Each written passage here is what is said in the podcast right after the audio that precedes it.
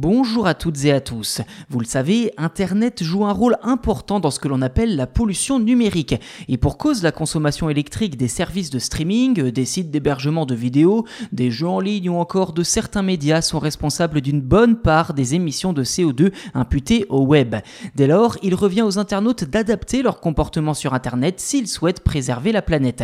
C'est donc dans cette optique que l'extension web Carbonalizer a été développée par un groupe bien connu dans ce domaine, Shift Project. Petite présentation en détail de ce qui pourrait prochainement devenir l'un de vos outils préférés.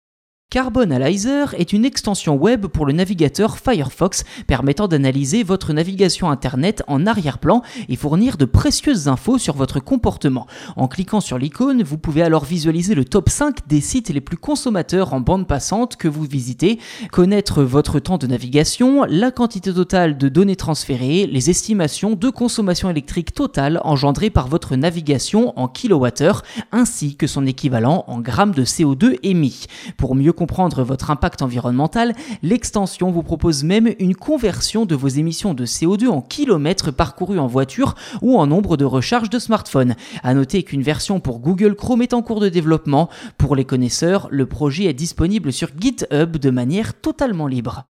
Alors pour fournir des chiffres suffisamment précis, Carbonalizer se base sur trois consommations électriques distinctes.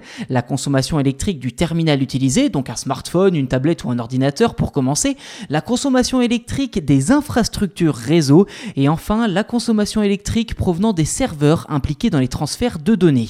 Ensuite, l'ensemble de la consommation électrique est converti en émissions de gaz à effet de serre. Sur ce point, Carbonalizer prend en compte le facteur d'émission de CO2 du mix électrique donc les sources d'énergie utilisées pour la production électrique dans les zones géographiques de l'utilisateur. En France, ce facteur d'émission est en moyenne de 0,35 kg de CO2 par kWh.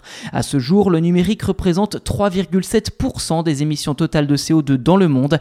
Dans le détail, la vidéo à la demande génère 60% des flux de données, soit plus de 300 millions de tonnes de CO2 chaque année.